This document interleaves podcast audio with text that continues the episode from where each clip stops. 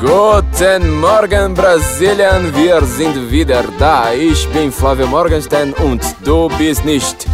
Heute wir möchten über Deutschland und Frankreich. Pô, Flávio, calma aí, calma aí, calma aí. Você me convidou pro programa e nem me avisou que o programa ia ser todo em alemão. Alle auf Deutsch. Heute alle, alle Podcasts Não, não, não, não. Calma aí que, que o meu alemão não tá muito enferrujado, não vai dar pra gente fazer o programa assim. dich, Angela Merkel. Vamos voltar pro português aqui, que senão vai complicar. E a gente vai conseguir cinco, cinco ouvintes também. Pô, em português, tá bom. Vamos, vamos voltar em português. A gente vai falar da Alemanha hoje. A gente vai falar, vai falar da França hoje. A gente vai falar da Holanda hoje. Só porque eu posso falar em alemão finalmente. Pra que, que eu falo alemão? Eu não entendo até hoje esse Vai, negócio. manda um Deutsch aí. Deutsch. Ah, Wir mussten über Deutschland sprechen heute. Bom, vamos lá. É, a gente tem muita coisa pra falar hoje, hein? Bom, vocês já repararam, né, meus ouvintes queridos? A gente tá hoje aqui com o nosso grande mestre das grandes é, é, previsões. Nosso amigo Felipe Martins, que tá cuidando do site inteiro enquanto eu tô de férias. Olha essa coisa maravilhosa, né? Viu só, trabalho escravo. Isso aí eu não tinha previsto. Se eu tivesse visto, não, não teria entrado na roubada. Assim, né? Eu, primeiro eu falo assim, tipo, vem, vem escrever um artigo. Não, vai ser mó legal. E depois já, já, já, já vira essa zona, né? Meu editor assistente aqui, Felipe Martins, o homem que acertou 46 estados na eleição americana. Já fiz um podcast aqui com o Felipe Martins. É, tá aqui de novo pra gente falar agora sobre a Europa enquanto eu tô esquiando, enquanto eu tô feliz no meio da neve. É, eu, tô, eu tô muito bem, gente. Se vocês quiserem saber, eu tô muito bem. Não sei como é que vocês estão, mas eu estou. Nossa, eu tô maravilhosamente bem. E o Felipe Martins tá cuidando do site pra mim Eu durante estou essa semana. cheio de trabalho, como vocês podem ver. Cuidando do site, editando os textos. trabalhando triplo dessa vez e ainda gravando podcast. É, vamos ver se eu, se eu consigo te escravizar o suficiente pra gente enquanto eu tiro férias. Aí, Felipe, tudo bem? Tô tranquilo, mais uma vez aqui, é um prazer conversar com o pessoal. E vamos lá, falar de Europa, tem bastante coisa aí, várias eleições que vão ocorrer esse ano. É, pelo menos a gente tem que cobrir aí França, Alemanha e Holanda, mas eu acho que eu tô tomando o seu papel aqui. Não, é melhor, melhor. Eu, eu tô de férias, pô. Eu tô de férias, eu tô verdade. esquiando. Você você que se vire com esse Já negócio. tô, já tô incorporando a função. Tá vendo? Ó, todo, qualquer reclamação que você tiver com, com, com o site, meus, meu, meu- querido ouvinte, por favor, é, reclame com o Felipe. Eu não tenho nada a ver com esse negócio, é tudo culpa do Felipe. Não Inclusive, se o site ficar melhor nesse período, vocês já sabem a quem agradecer. Sem a menor sombra de dúvida. Bom, Felipe, você está bem? A Europa está bem?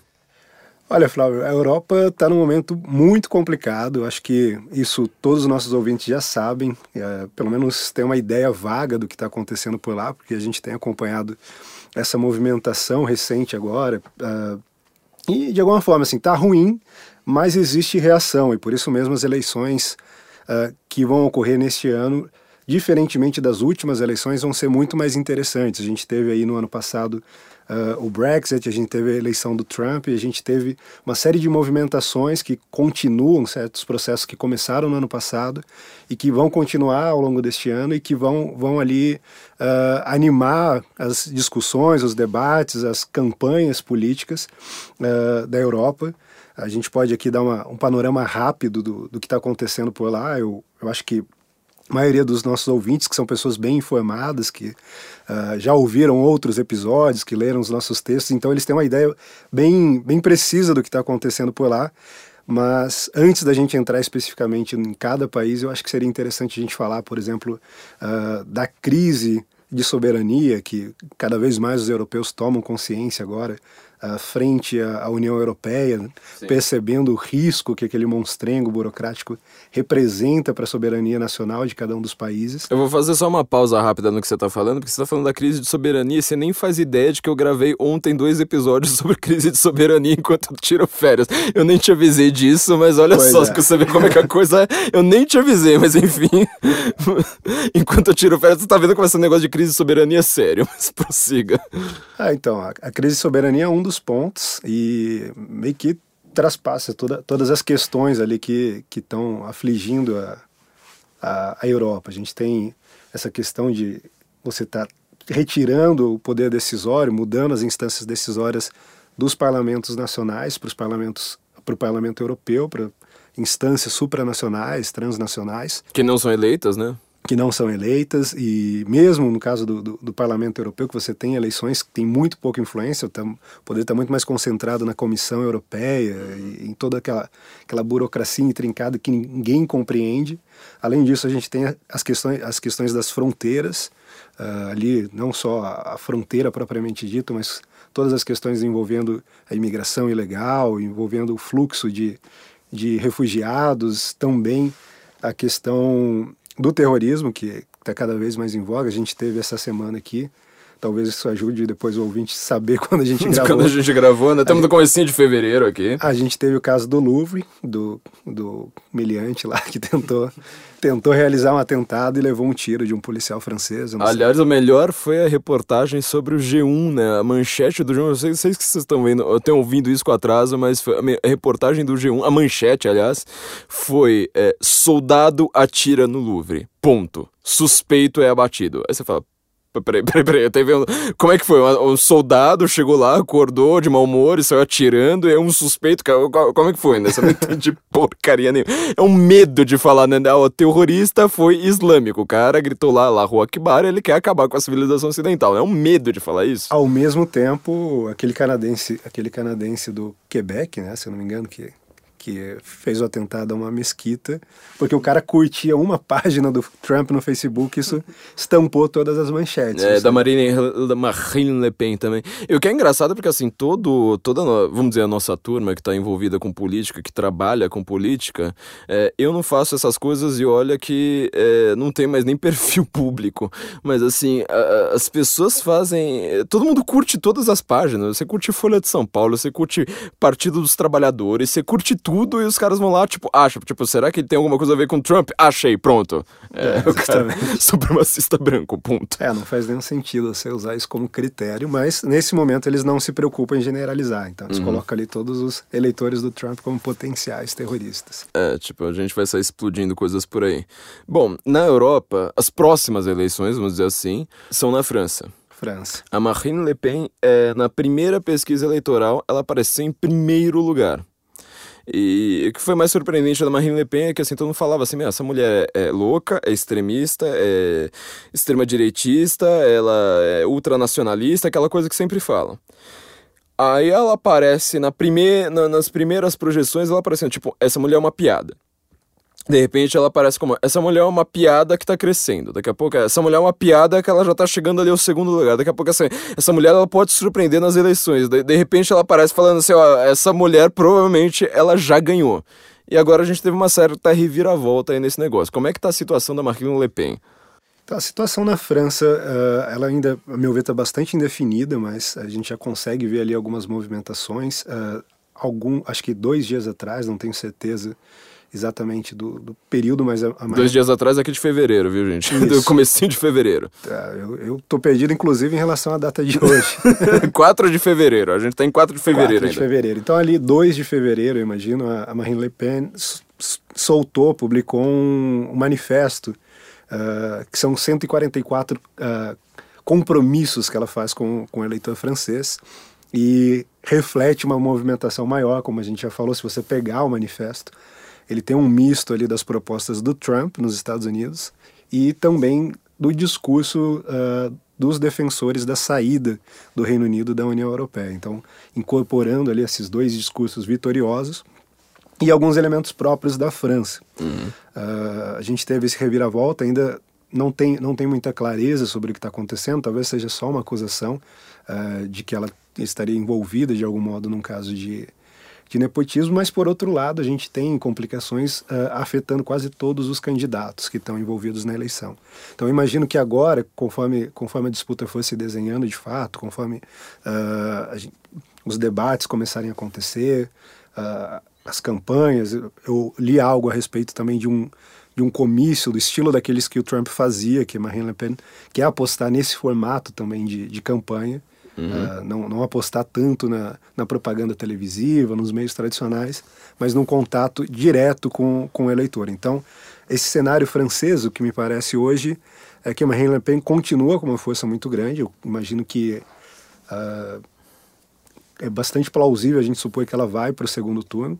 Lembrando sempre que A França tem um sistema muito parecido com o nosso nesse, uhum. nessa, nessa coisa do, do segundo turno.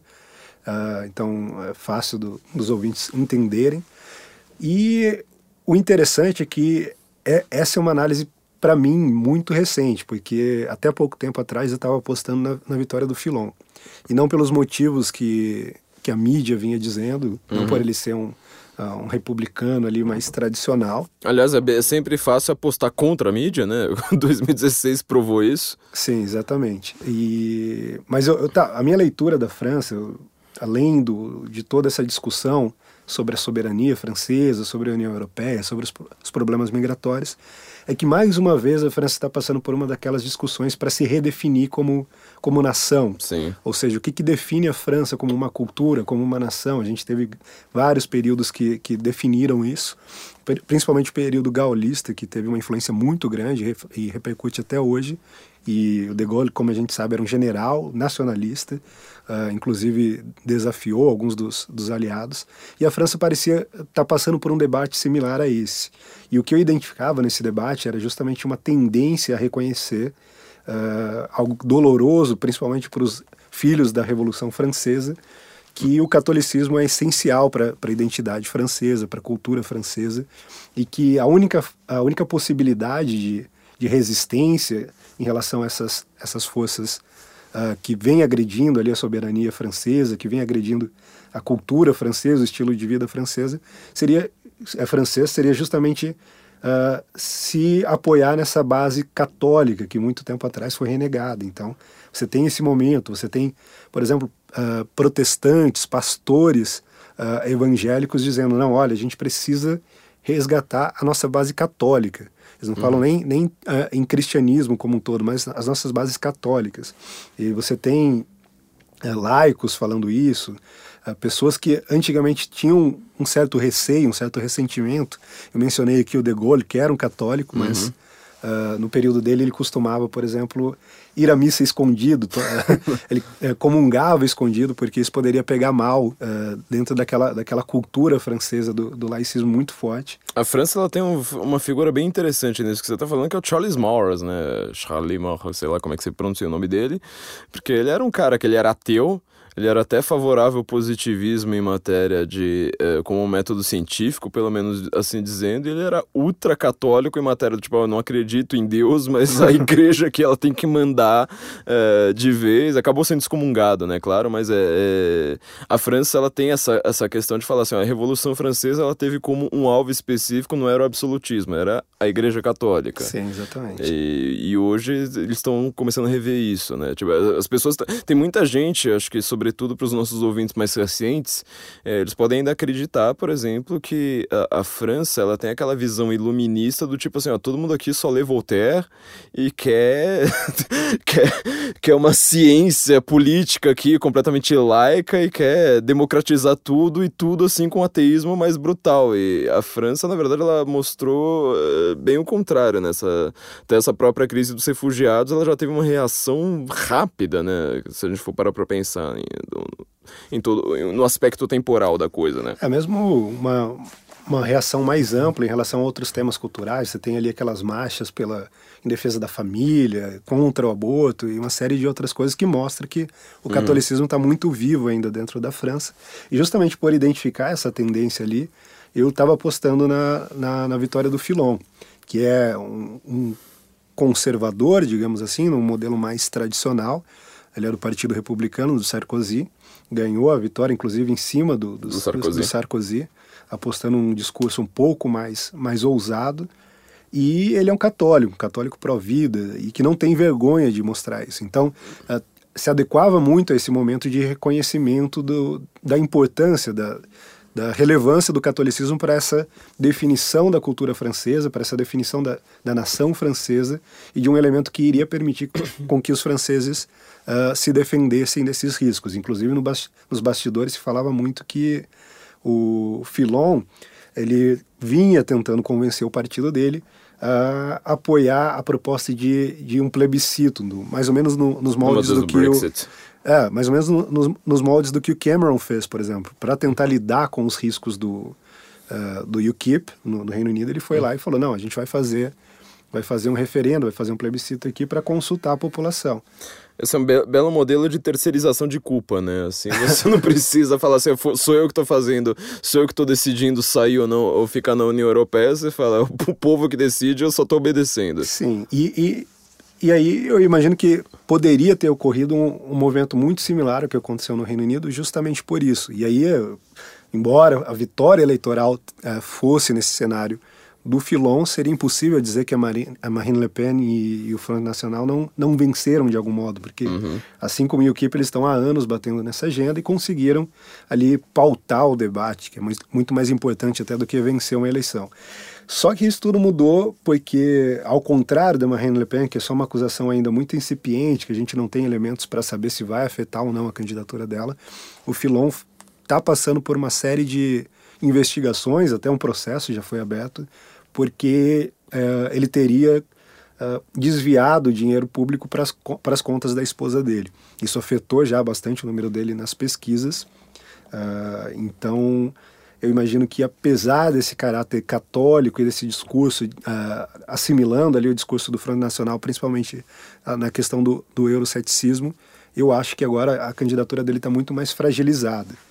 É, o, o, Le Pen pai, né, o Jean-Marie, não, não a Marine, mas o, é Jean-Marie, é, em uma eleição passada dele, estavam é, a discussão era a seguinte, eu não lembro quem era o, o, candidato de oposição a ele, mas os franceses estavam dizendo que o cara estava sendo muito acusado de corrupção e o próprio, assim, a boca pequena estavam dizendo para não votarem no Jean-Marie Le Pen, né, falaram assim, votem no corrupto, não votem no fascista. Uhum. Você acha que a, que a eleição francesa ela vai ser meio brasileira nesse aspecto, né? Tipo, vamos, vamos ver quem que é o menos pior aqui, a gente tapa o nariz e vota, vai ser mais ou menos esse, nesse estilo? É, é, é possível que, que se dê dessa forma. Você tem ali alguns outros elementos que vão acabar afetando a eleição. O Partido Socialista está é, sendo completamente destruído. A gente tem um candidato ali que é o Ramon, que né, era um ministro da, da Educação, secretário da Educação, uma figura é, inexpressiva. O,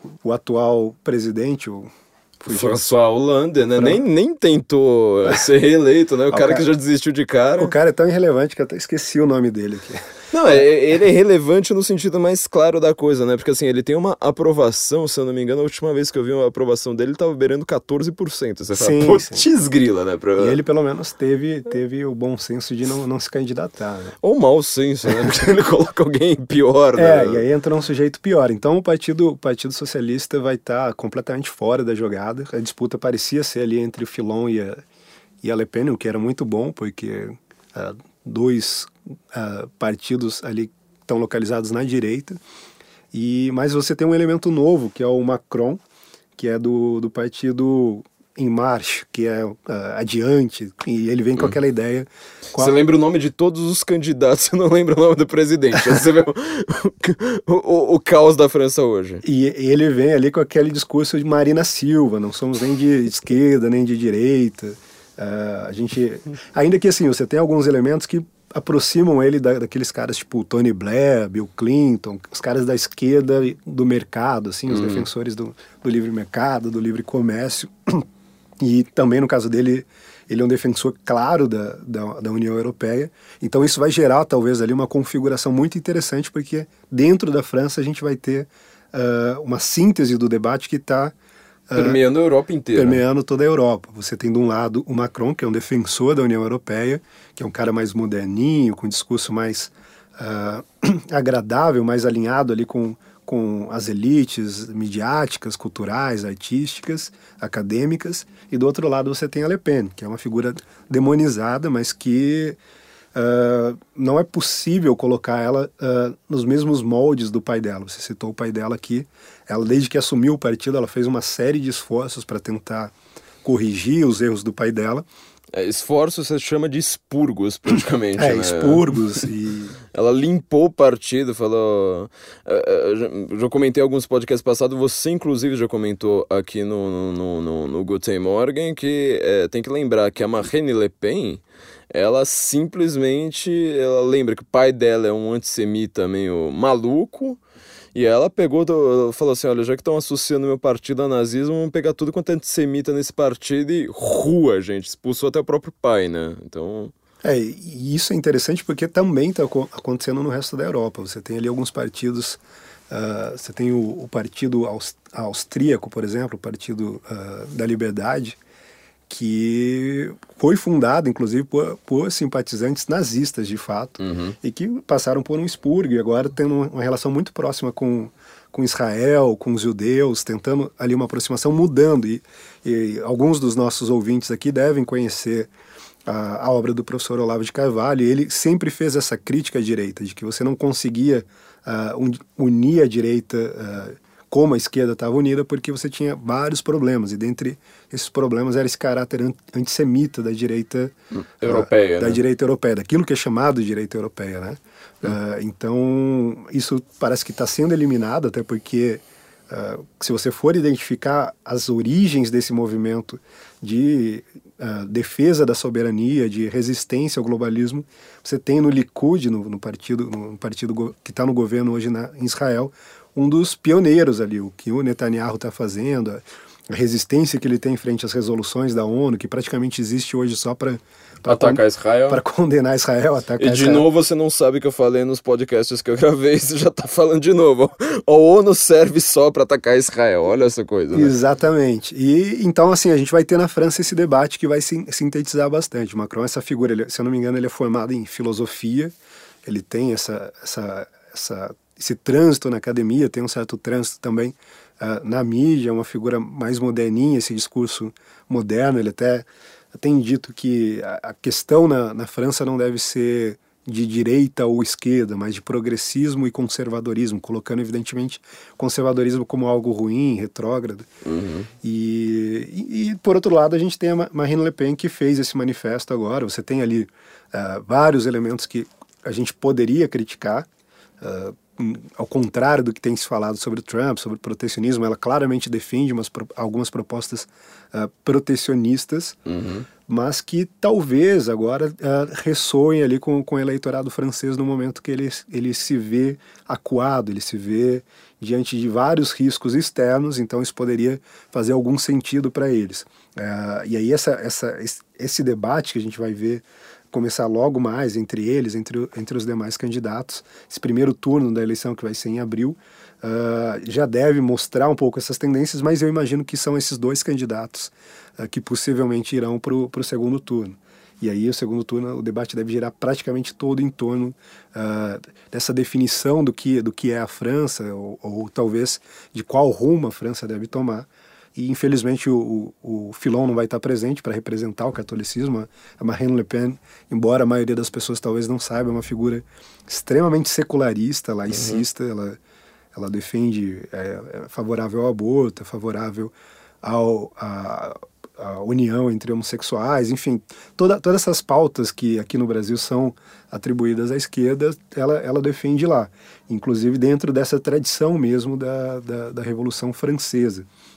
Já a, a sobrinha dela, a Marion Le Pen, já vem com uma, com uma bagagem católica. Até por isso você tem apoiadores da sobrinha dela que não, não apoiam ela. Então isso uh, vai ser interessante, felizmente. Eu acredito que, que a, a posição católica vai estar fora do debate, mas a questão central vai ser ainda uh, a saída da, da União Europeia, a posição da França, que é ali o, depois da Alemanha, o país mais importante, a União Europeia foi criada para hum. estabelecer uma relação de, de que pudesse evitar os conflitos constantes entre França e Alemanha. Então, se a França sair, uh, a União Europeia está mais acabada do que já está atualmente. Você acredita que com Marine Le Pen é uma coisa curiosa porque assim acho que ninguém duvida de que a Marine Le Pen vai estar no segundo turno. Todo mundo pode duvidar do resto. Marine Le Pen, ela certamente está no segundo turno. A grande questão é saber se ela leva ou não. E, sobretudo, se ela leva também por, pelos ataques da mídia, a mídia mundial, ela trata a Le Pen como o Trump de saias, né? Uhum. Fala dela ainda muito associada ao pai, né? Tanto que só falam do sobrenome dela, praticamente não esquecem de falar, tipo, ela, o movimento feminista esquece disso aí na hora, né? Falando, não, ela só o sobrenome dela, ela não é uma pessoa. Esquecem de falar, inclusive, que o pai dela condena várias das posições que, ela, que, que, ela assume. Eu não sei se o pai dela vai votar nela. Eu acho, na verdade, bem duvidoso isso, isso né? As pessoas acham que é só, só, só uma questão de sobrenome. É, eu escrevi na revista do Censo, né? Revista só para pro, os nossos patronos, fazendo as nossas previsões. É, justamente esse cara, as pessoas não entendem o que, que é, quem é Marine Le Pen, o que, que é Marine Le Pen. Eu vejo todo mundo no Brasil falando da Marine Le Pen. Quando falam dela, eu tô vendo que eles estão falando do pai dela. Eles nunca falam dela. Ou pior do que isso, até tem aquela ideia de você projetar certas figuras e, e ainda assim figuras já distorcidas. Por exemplo, eu, eu vejo muitos amigos meus, muitos colegas de faculdade que quando falam da Le Pen, na verdade eles pensam que estão falando dela, mas estão falando do Bolsonaro, por exemplo. É, é só uma projeção, tipo, a figura que eu odeio na política. É, é... Se, se, se, eu não conheço, então eu só associo ao que eu já conheço e a, a, aplico ao mundo inteiro. Conheço Sim. três pessoas que eu detesto, então falo. É um é, modo de simplificar as coisas. Né? É, sempre aquele A de Hitler é um tosco. Duas perguntas então a respeito da França. Em primeiro lugar, se Marine Le Pen levar é, talvez tenha ainda uma, uma, uma, chance bastante alta em relação a isso. Se Marine Le Pen levar, ela vai começar um processo para sair da União Europeia? Vai, vai começar e vai, vai ser rápido. Esse manifesto que ela fez, ela fez ali uma série de promessas no estilo Donald Trump, aquelas promessas uh, bem escandalosas que as pessoas falam, não, isso é demagógico, isso não, não é possível. O Trump vai lá em quatro dias e realizou todas uma por uma. É, o que foi bastante interessante. Eu lembro que da última vez que a gente gravou aqui sobre, sobre a vitória do Trump, Uh, os jornalistas ainda estavam tentando assimilar o que tinha acontecido e, e, todos eles diziam, repetindo constantemente, que o Trump não iria cumprir nenhuma das promessas, ou a maioria das promessas de campanha. Quatro dias, não chegou a sexta-feira, eu lembro muito bem. E em pouquíssimo tempo ele cumpriu principalmente as que as pessoas mais duvidavam é, que, fala, que, que nunca vai fazer uma coisa dessa. Inclusive a embaixada, né, de, de, de Jerusalém já está com um processo bastante avançado, não vou dizer, né, mas um processo sim. assim já bem concretizado, né? Sim, como, sim. como é que a gente faz isso? Pois é, e com a Le Pen eu acho que não vai ser diferente. Ela colocou ali nesse manifesto uma série de, de compromissos e promessas e o principal, o primeiro compromisso que ela coloca ali é que em seis meses ela dará início à saída da União Europeia. E além disso, combinando ali com uma série de políticas que nesses seis meses já vão mitigar a influência da União Europeia dentro da França. Então isso para mim parece certo, se ela vencer uh, é inevitável, ela vai sair, uh, a União Europeia vai colapsar. Ou seja, depois do Brexit a gente vai ter agora o Francoff. É. Francoff. Segunda pergunta uh, a respeito disso. O que define as eleições na França, neste momento, Uh, é sobretudo a questão então da União Europeia, muito mais do que economia, muito mais do que qualquer outra coisa? É sobretudo a questão da União Europeia porque ela abrange inclusive a economia, abrange... Ela manda na economia. É, ela manda na economia, manda em vários aspectos que uh, vão, vão afetar o cenário geral, não, não apenas o cenário político, o cenário jurídico, de você pensar ali quem vai produzir as leis, quem vai ter de fato poder de mando no país, mas também a própria economia. E a Le Pen tem, tem defendido uma série de propostas econômicas que são contrárias a, a todas as recomendações uh, da União Europeia. Então, eu acho que isso vai acabar definindo. São duas visões de mundo bastante antagônicas. Você tem, como eu disse, de um lado Macron falando que ele é um progressista um, e ao mesmo tempo um liberal que acredita uh, no mercado. Do outro lado, a, a Le Pen com uma visão mais nacionalista e priorizando, sobretudo, essa, essa recuperação, esse resgate da soberania francesa e essa proteção dos cidadãos franceses, colocando ali quase um. Como se fosse o Trump falando no American First dele, ela, ela falando no, nos franceses em primeiro lugar. Então eu acho que são do, vai ser um debate muito interessante, mesmo independentemente de qual seja o resultado, embora eu imagino que ela tem muitas chances de, de vencer. E aí tem alguns elementos interessantes. Eu tenho acompanhado na, na, na internet, e assim, quando eu falo na internet, não são sites, são uh, informações difusas que, que, que não estão sintetizadas em nenhum lugar. E as forças que atuaram para dar a vitória ao Trump na internet, por exemplo. São as forças que estão dando força. Estão se alistando. Você tem uh, esses moleques que fazem memes nos Estados Unidos, por exemplo, estudando francês para poder uh, atuar durante as eleições francesas para ajudar a Le Pen. Uh, você tem americanos, pessoas de outros países que estão fazendo esse movimento para tentar fortalecer a candidatura dela. Então a gente vai ter algo bem interessante, talvez lembrando um pouco o que a gente viveu em 2015 e 2016 com, com a candidatura do Trump. O Breitbart, que uh, muita gente considera que foi um dos principais veículos de influência nos eleitores americanos em, uh, a favor do Trump, é, ele já declarou que ele está indo para a Alemanha, está abrindo filiais na Alemanha e na França esse ano com nítido caráter de influenciar a eleição de Marine Le Pen e da AfD na, na, na Alemanha. Então, você acha que agora, de novo, o movimento que está acontecendo mundialmente, todo mundo já sabe, né? Tipo, ninguém mais confia na mídia, uhum. vai vai acontecer na França também, o pessoal vai para a internet falar, oh, confio mais nisso aqui do que no que, do que qualquer jornal está falando, do que Le Monde Diplomatique está falando, né? Eu acredito que sim. E a Le Pen, ela tem uma característica similar à do Trump, que é a de montar, de ter, ter tido a capacidade de construir uma certa base ali que, que rompe com os clichês, com aquela, com aquela uhum. imagem é, padrão que você tem do, do que Sisuda, é um, né? um, nacionalista. Você tinha no caso do Trump, por exemplo, o Milo, que você escreveu um artigo recentemente, uh, defendendo o Trump de um modo que ninguém conseguia atacar porque era um homossexual, católico, monarquista, defendendo um presidente republicano. E você simplesmente não tinha como atacar o cara e quando você atacava, ele tinha as melhores respostas. No caso da Le Pen, por exemplo, uma coisa que não se fala também no Brasil é que ela tem, justamente por essa oposição ao, aos imigrantes islâmicos e essa oposição ao terrorismo islâmico, ela tem o apoio de mais de 50% dos homossexuais franceses. Ou seja, a, o velho.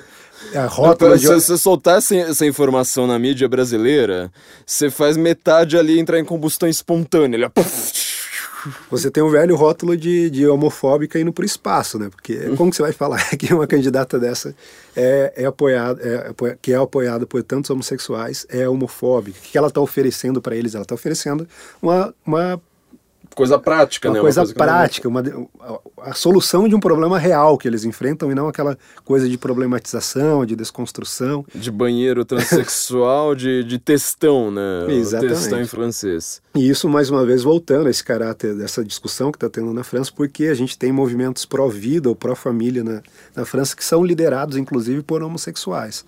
Então, aquela... A, uma certa consciência coletiva de que você precisa de fato defender a cultura local, a cultura autóctone. É muito bonito falar em defesa de cultura autóctone, autóctone quando a gente está falando de povos indígenas, povos da Islândia. Mas quando você vai falar da França, da Alemanha, dos Estados Unidos, os, os grandes impérios do mal ali, fica muito feio. Mas esse pessoal está reagindo, está percebendo que a, que a sua cultura, sua, suas bases culturais, civilizacionais estão em risco e estão reagindo para poder garantir a sobrevivência da sua própria cultura. É engraçado porque tem um crítico literário marxista, né, Terry Eagleton, ele é inglês, ele tem muita coisa bastante interessante. No livro Debate sobre Deus, o debate sobre Deus. É também um livro bastante interessante, porque ele é marxista, é, o livro inteiro é para falar mal do Richard Dawkins e do, do Christopher Hitchens. Falando, esses caras não entenderam nada de São Tomás de Aquino, eu desisto, esses caras só falam besteira, eles não entendem nada sobre Deus, o Deus deles é uma. É eu, meu, Deus deles que é uma invenção mesmo. E, e ele fala justamente isso que você acabou de falar, né? Mas, peraí, é, é muito fácil você falar de multiculturalismo, ou seja, de você ter mais do que uma visão autorizada a respeito da cultura, na hora que você tá falando da Islândia, da comunidade marítima, de esquimó. é muito fácil. Agora, na hora que você vai falar do Hells Angels, do Tea Party, é, dos neonazistas, fala assim, será que o holocausto existiu mesmo? Aí você vai ter que falar, olha, se, se o cara é neonazista, é multiculturalismo, é outra, é outra interpretação cultural. E é, um, é uma parte bastante interessante agora, a tentativa de demonizar o Trump, demonizar a direita, você tem ouvido falar sobre todas as coisas. A gente vê falando sobre o Breitbart sempre numa perspectiva negativa. E outro grupo que é sempre uh, criticado sem que ninguém entenda é a alt-right, que é um do, desses grupos ali que com, com, uh, fizeram parte da, da, base do Trump e que não podiam ser catalogados de, de forma simples. E você tem ali na, no início desse movimento uh, um dos criadores, um dos, dos formuladores dessa, dessa, dessa proposta, digamos assim, um dos formuladores do termo da alt-right, inclusive, é o Richard Spencer, que é um cara super polêmico, ele se define como um nacionalista branco, E a história de como ele, ele formulou essas coisas mostra bem que os únicos caras que têm moral para criticar o que ele está propondo são justamente os conservadores. Por quê? Ele foi para Duke University, nos Estados Unidos, que é uma universidade uh, das mais lacradoras, daquela onde. É a feminista suprema, né? Ela é, é muito. Né, o movimento negro lá não é tão forte, mas de feminismo do que manda. Né? Exatamente. Né? Toda essa ideia de microagressão, de trigger warning, está muito presente lá. E ele foi estudar justamente uh, humanidades nessa universidade. Então ele teve contato com tudo isso. Ele falou: olha, esse pessoal está defendendo todas essas coisas aí uh, com, com esses princípios. Se eu aplicar isso ao meu grupo, será que vale também? E ele começou a fazer isso, ele começou a fazer essa defesa uh, dos brancos, falando que os brancos estavam uh, vulneráveis e tudo mais. E a própria esquerda fica um pouco perdida. Você tem, às vezes, discursos falando: ah, não, então é a crise do identitarismo, porque agora os brancos descobriram o identitarismo, enquanto que a gente está falando que o identitarismo é um problema desde sempre. Os conservadores sempre é, criticaram essa divisão da sociedade em, em, grupos, essa balcanização da sociedade em, em grupos uh, sexuais, raciais, enfim. Uh, então a gente tem uh, uma moral para criticar isso e, e, e a esquerda não tem. Então essa, essa lógica acaba sendo sempre aplicada nessas discussões. E basicamente o que, o que a direita está fazendo, principalmente essa direita nova, inclassificável, às vezes é aplicar essa própria lógica para mostrar para eles que o negócio não funciona tão bem quanto eles, quanto eles acreditam. O Roger Scruton, quando ele foi escrever sobre o Brexit, se não me engano, na revista Prospect, acho que esse, esse artigo não está online, acho que ele está só na revista impressa, não tenho, não tenho certeza.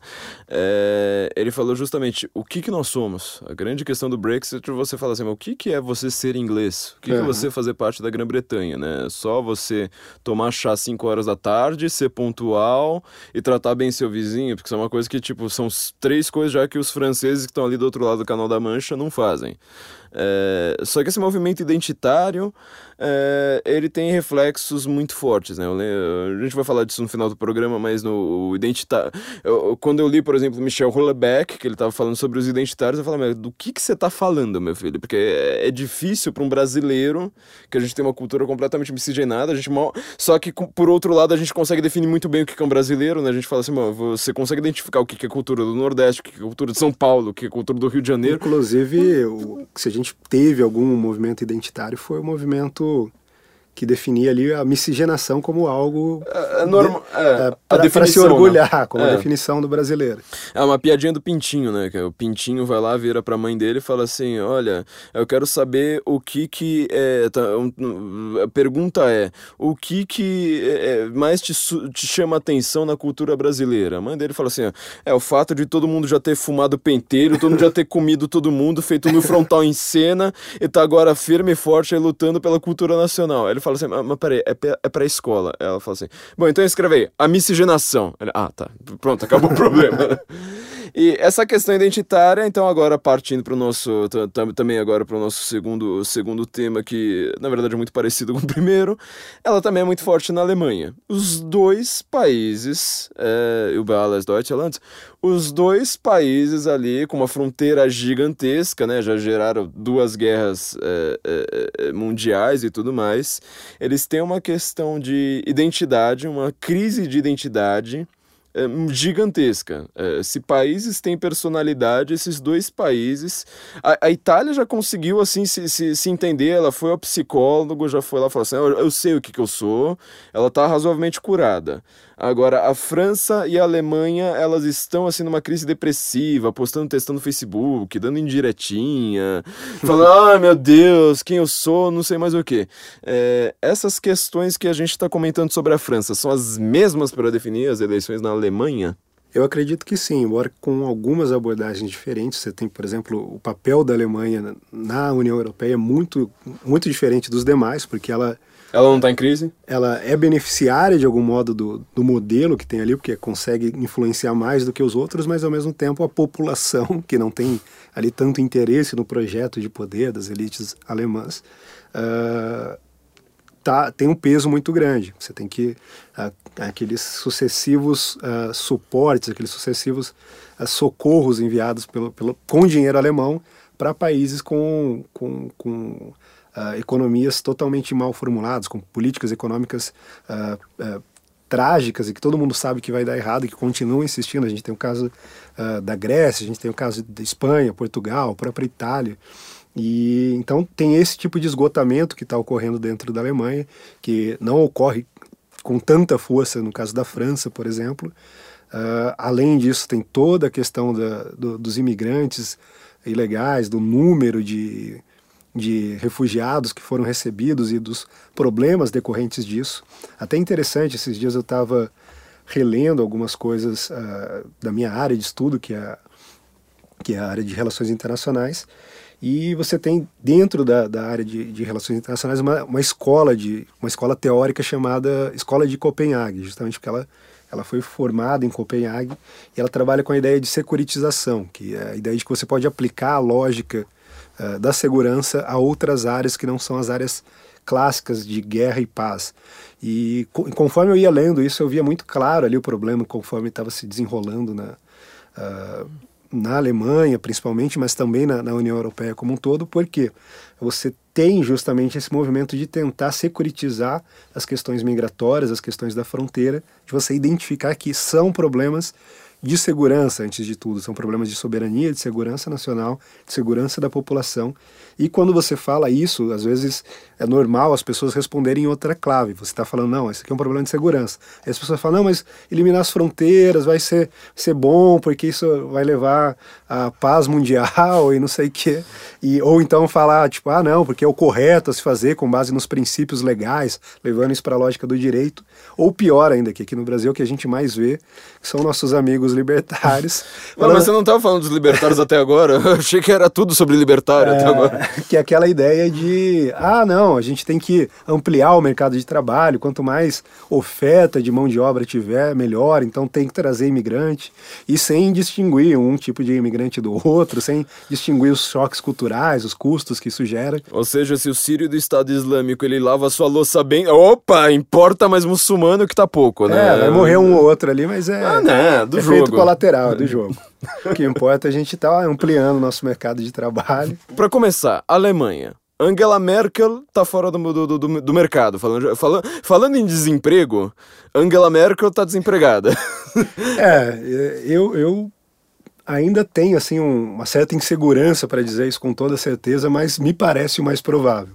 Eu, inclusive, tenho lido menos sobre a Alemanha do que sobre a França, sobre a Itália, sobre a Holanda, inclusive, porque a figura do Geert Wilders lá, me, a gente vai falar sobre ele daqui a pouco, me fascina bastante pelo, pela uhum. forma como ele tem conduzido o partido dele, a campanha dele, a presença pública dele. Mas a Alemanha é central e há um tempo atrás circulou aquela foto, né, que tava o Cameron, tava o Obama, tava o Hollande, estavam todos esses, esses líderes ali, o, o Matteo Renzi também da, da Itália. Dando tchau. Todos dando tchau e a Merkel se, segurando, as, segurando as duas mãos. E, e Mr. A, Burns, assim. E a pergunta, né, será que ela finalmente vai dar tchau aí depois de tantos anos na frente da Alemanha? Será que uh, teria se esgotado? Até porque a Merkel de hoje é uma Merkel muito diferente de anos atrás. Ela uhum. começou a adotar uma postura uh, que talvez, uh, eu não sei exatamente como o alemão médio se sente sobre isso, mas que de, deve, deve causar repulsa a qualquer pessoa que tem pelo menos um sentimento de, de, pertencimento a um local e tal. Você tem aquele vídeo dela pedindo para retirar a bandeira alemã do, do palco, você tem ela uh, com, com essa, com, essa, postura dela sobre os refugiados, sobre os imigrantes, sempre numa clave que parece estar em contraste com a, com a postura da maioria dos, dos alemães. Então é provável que isso aconteça, a gente estava conversando sobre isso, acho que algo muito interessante que você falou é que também para ela talvez não, não interesse mais. Uh, ser, presid... ser chanceler alemã, né? É, ser chanceler. Kaiserin. Talvez ela busque algo na União Europeia, talvez já que ela ultimamente tem buscado muito mais os interesses da própria União Europeia do que o da Alemanha. E por incrível que pareça, embora a nossa mídia uh, não consiga distinguir, existe uma diferença entre os interesses europeus e os, os interesses alemães. Os interesses de cada um dos países europeus, né? É. é uma coisa completamente diferente. Os interesses que chamam de europeus são os interesses da União Europeia, que não, não é, ela não é representativa de nenhum europeu, né? A grande verdade é essa.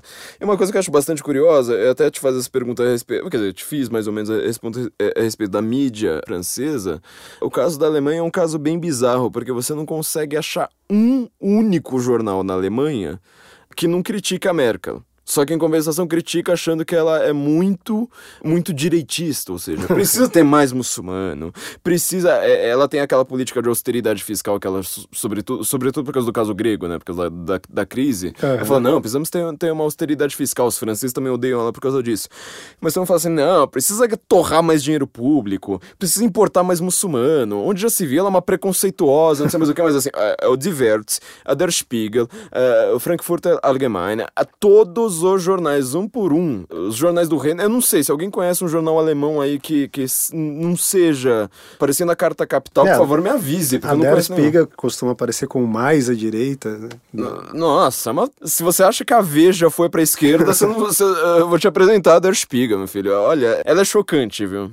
Então, essa questão da mídia, essa questão da opinião pública alemã, você tem algum entendimento a respeito disso? Como é que tá, tá, tá a visão alemã a respeito da própria Alemanha governada pela Merkel? É, eu tenho acompanhado menos as discussões e eu acho que isso é o, é o central, é a base para você tentar compreender. Acompanhar menos a mídia. É, é, você tem que buscar as discussões, as discussões intelectuais primeiro, né? O que está sendo discutido no, nos grupos fechados ali, uhum. uh, ah, para tentar identificar essas tendências, depois ver uh, de que modo a, a mídia está repercutindo e, e cobrindo todas essas coisas e depois ver também de que modo o cidadão médio, no caso o alemão médio, está uh, se posicionando frente a isso. Eu não tenho informações muito claras sobre isso, mas me parece que cada vez mais está havendo um choque, como no restante do, do Ocidente, um choque entre as elites, o consórcio das elites ali envolvendo classe política, mídia, uh, show business, to, todo esse pessoal do Beautiful People e do Ou outro seja, lado... elite não é elite financeira, né? É. Elite do tipo, olha, quem é que manda no negócio aí? É tipo a Rede Globo da vida. Sim, é, inclusive elite financeira não, não, não foi um problema no caso do Trump, por exemplo. Ele uhum. encheu de bilionários no, no ministério dele e parece estar tá indo tudo muito bem. Mas no caso da Alemanha, a gente identifica isso, essa separação, essa divisão. Eu não sei se está tão uh, forte quanto em outros países, justamente porque você não tem um elemento econômico, um problema econômico tão forte quanto você tem em outros países. Mas isso é algo que, que eu acredito que vai começar a ocorrer, ao contrário, talvez, do que todo mundo uh, acredita.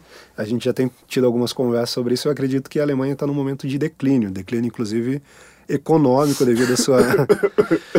a sua dependência ali de, a, da, da, economia de exportação, do comércio internacional, que me, da Rússia, né? É, e que me parece que, que não está num momento muito favorável. Então eu imagino que esses problemas, se não começarem agora, tempo pelo menos de, de afetar a eleição, sem dúvida vai começar em breve.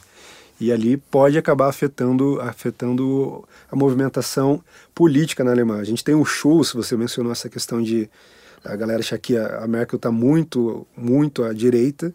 O Martin Schulz. O Martin Schulz, que vem com a, é o candidato do, do Partido Social Democrata, né?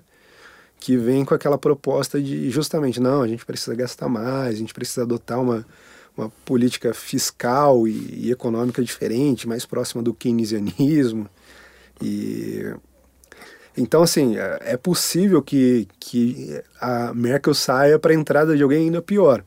É, esse, uhum. é um, uhum. esse é um risco real, porque a gente tem que lembrar sempre que os alemães têm que lidar com o fardo de que uh, o regi regime nazista conseguiu ascender lá. Então, para eles, a ideia do nacionalismo está uh, sempre atrelada a isso, embora não tenha nada que vincule o, o nacionalismo ao, ao, autoritarismo, ao, uh, essa ideia em geral, totalitarismo no caso do, uhum. do nazismo.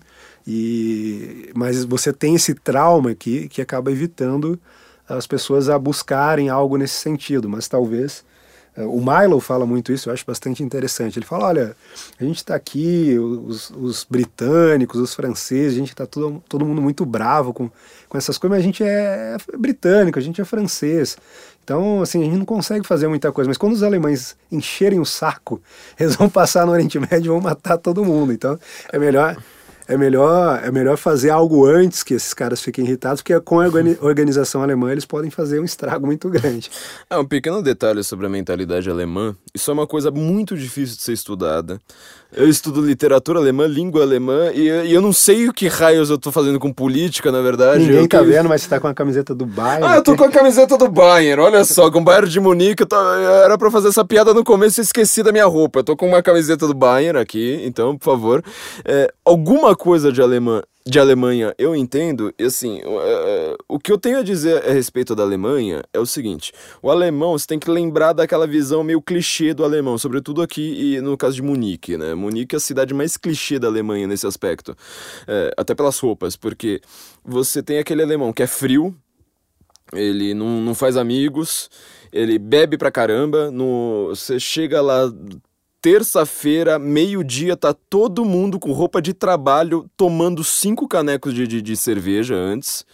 É, era um povo razoavelmente tímido, mal-humorado pra caramba, te trata mal. É, geralmente não. Só que assim, é um povo muito fechado, sabe? Um povo muito assim: olha, nós somos aqui uh, um país pequeno, a gente fala uma língua estranha, nós somos aqui fechados. Dá a impressão que eles são os caipiras, né? Só que em compensação, isso é é o alemão individual.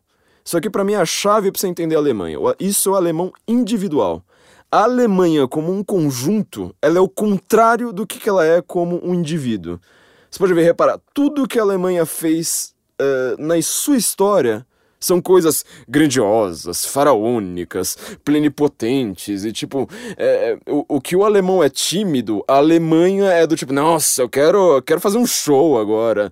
Se, se, a, se a Europa é antissemita, eu vou mostrar o que é antissemitismo de fato. É, se, se vocês acham que vocês estão, são grandes nações, Estados-nações consolidadas, não, agora eu vou mostrar o que é um Reich. Cheguei por último, mas vou ser melhor que todo mundo. Nossa, então é, ela, é, ela é extremamente grandiosa. Isso se reflete, você pode reparar, você está falando de discussões intelectuais, o que, que é discussão intelectual alemã? Pensa na filosofia alemã.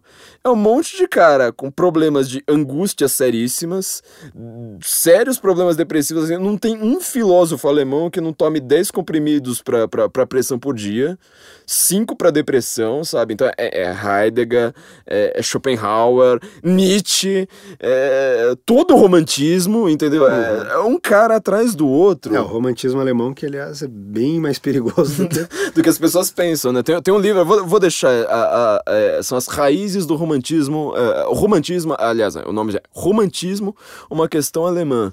É, raiz do romantismo é do, do Berlin o que ele está explicando, o nome do cara é Rudolf, esqueci o sobrenome dele, acho que, é, acho que é Rudolf o primeiro nome dele, ele está explicando justamente isso. Você tem que lembrar que o romantismo alemão, ele fez surgir a democracia, o nazismo, é, é, um, um, certo revival católico na Alemanha, no país da Reforma, é, fez surgir mais protestantismo, o ateísmo, o paganismo. É, não tem nada que o, que o romantismo não fez surgir. Se assim, você pensa algum, alguma questão tem dezenas de tendências contraditórias prontas ali para. É, o conservadorismo, por exemplo, para quem é conservador, né? Acho que boa parte do nosso público é da, da, da tendência conservadora. Tem a, a, a, a, economia romântica que é conservadora do Adam Miller. Ninguém conhece, conhece esse cara no Brasil, né? É, então, assim, para a gente entender essa questão alemã, da, da Alemanha até hoje, a gente primeiro precisa entender essa crise de identidade seríssima que os caras têm. Né? Tipo, o que é ser alemão? Uh, e eu acho que em segundo lugar a gente vai ter que entender que eles são grandiosos. Tipo, a Merkel, ela tá visualizando a Europa, só que será que os alemães estão visualizando a Europa? Eu tô falando, meu, o que que é esse bando de muçulmano aqui ao meu redor, falando árabe, estuprando meio mundo lá em Colônia, né? Em Colônia a gente tem que lembrar também que, que, que eram casos ali, não, não, não eram exatamente sírios, né? Tipo, gente que veio ali do norte da África, um lugar que nem tava em guerra, só que a América tá lá falando, não, mas peraí, se você, se você é muçulmano fala árabe, vem aqui e, e, e acabou o problema. É, então a gente tem várias questões. Mas agora a questão que eu acho que eu tenho que te perguntar, que é, que é aqui que você manja. Você falou do Schultz. Martin Schulz, certo? É, eu procurei, só, só que rapidamente, uh, falando do Martin Schulz no Google, se você procura ele aqui no Google, ó, primeira foto tá ele sorrindo, a segunda foto tá ele atrás da, da, da na frente da bandeira da União Europeia, a segunda bandeira da União Europeia, a terceira bandeira da União Europeia, a quarta bandeira da União Europeia, quinta, sexta, sétima. É, quem que é? Oita, nona, de, assim, são várias, uma atrás da outra. Ele é ex-presidente, aliás, do Parlamento Europeu. Uhum. Ele é um cara que ele é, é high staff na, na, na, na União Europeia. É, o partido dele fez coligação com a Merkel, acho que pelo menos talvez todas as vezes, eu não, não tenho agora, agora certeza. Porque ele seria a centro-esquerda se coligando com a centro-direita ali da Merkel, né? seria esse o caso. Ele rachou. Primeiro lugar, acho que isso já garante que a, que a Merkel vai ter menos votos certo? Sem dúvida. E segundo lugar, então a gente tem. Não só ela, como a divisão da própria base que vem governando nos últimos anos. Nos, nos últimos bons anos, né?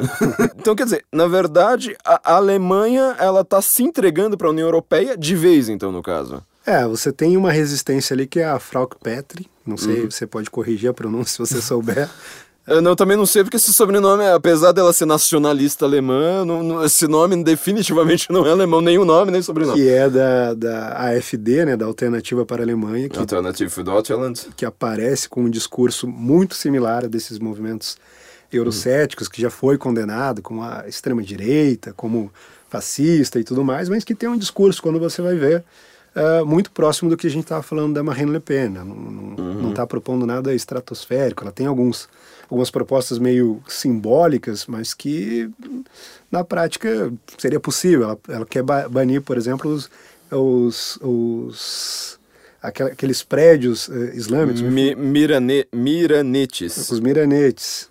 Minaretes. Minaretes, é isso aí. É, enfim, é isso aí. As coisas. Eles foram banidos na Suíça já, né? Eu lembro que essa, essa questão eu acompanhei, assim, hora após hora na, é, na Suíça, questão suíça. Suíça é o país menos fascista do, do universo, né? É menos fascista, mais politicamente incorreto e falar assim: meu, a gente é suíço, a gente não, a gente não faz parte da União Europeia, né? E, e fizeram plebiscito. Isso, isso foi a coisa mais bizarra, né? Eles têm aquele sistema de, vamos dizer, uma espécie de democracia direta, talvez a única democracia direta que funcione no mundo. É é, foi por pouco, não foi assim uma, uma votação acachapante, mas foi uma maioria clara, falaram, acabou com esse negócio, não tem mais mi, mi meu, como eu esqueci agora. Minarete. Minarete e pronto. É, e, e, eu imagino que ela possa correr por fora, talvez não, não tenha ali o, o justamente por ter que compor uma maioria no, no, parlamento, fica muito difícil dela conseguir uma vitória. Mas talvez ela paute, que é, que é aquilo que a gente estava falando, talvez mais importante do que uma vitória eleitoral, seja a capacidade de influenciar o debate, de pautar os termos do debate. E eu acho que ela vai ter um palanque agora para propor essas ideias, para levar essas ideias para a população alemã, que é uma ideia que não, não vem sendo muito ouvida por lá, digamos. Se você falou, uhum. você falou do Schultz, a gente sabe qual, qual é a posição da Merkel, sempre aquela visão pró-União Europeia, mais aberta, mais cosmopolita. E agora você tem uma visão, ela mesma diz que ela rejeita esse. Ela fala que no máximo ela é uma nacionalista conservadora, mas um, uhum. de um conservadorismo mais tradicional também. E ela traz todas essas questões que estão animando o debate político em outros uh, lugares do mundo. Ela traz, por exemplo, a questão das fronteiras, da imigração, de como a Alemanha deve lidar com isso, de como a Alemanha deve lidar uh, com o peso uh, que é gerado pelos países com, com economias muito assimétricas é, e que fazem parte da, da, da, da, União Europeia e que acabam ali se apoiando no, no, no poderio econômico alemão.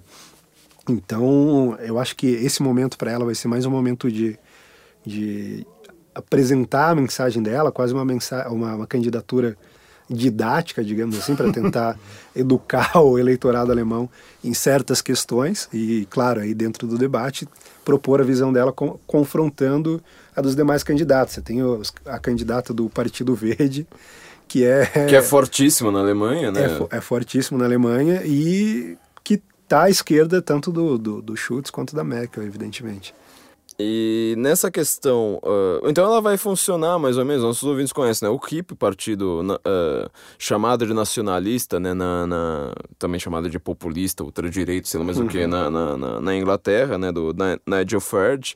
Você acha então que ela vai funcionar mais ou menos como o Nigel Farage, ou seja, eu não ganho eleição, só que em compensação vocês não vão falar de outra coisa a não ser de mim. Eu acredito que sim. Ela vai cumprir esse papel agora na Alemanha e talvez, ela é uma, uma moça jovem ainda, talvez nos próximos anos ela possa vir a assumir um papel de liderança, mas pelo menos esse papel de, de influenciar o debate, de uhum. pautar, de determinar os termos do debate, ela vai, ela vai ter. Ainda assim, só para a gente fechar é, a grande questão alemã, tem uma questão é, interessante da, da, da, da, Frauke. Ela já brigou com o pessoal do Pegida, né? Do Pegida, do, do... É o movimento anti-islamização da Alemanha, né? Uhum. Que também é sempre chamado de, de extrema-direita.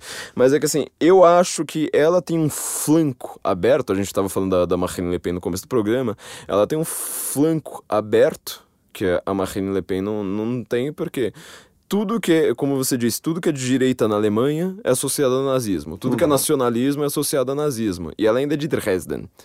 É, ao contrário, assim, é, todo mundo fala, né, dessa questão, tipo, ah, mas tem um movimento neonazista muito forte na Alemanha, não sei mais o que. O único lugar em que esse movimento é realmente forte é na Alemanha Oriental. Também por questões econômicas, etc. E Dresden, ainda por ter sido bombardeada, né, pelos aliados, ela tem um, um movimento é, fortíssimo.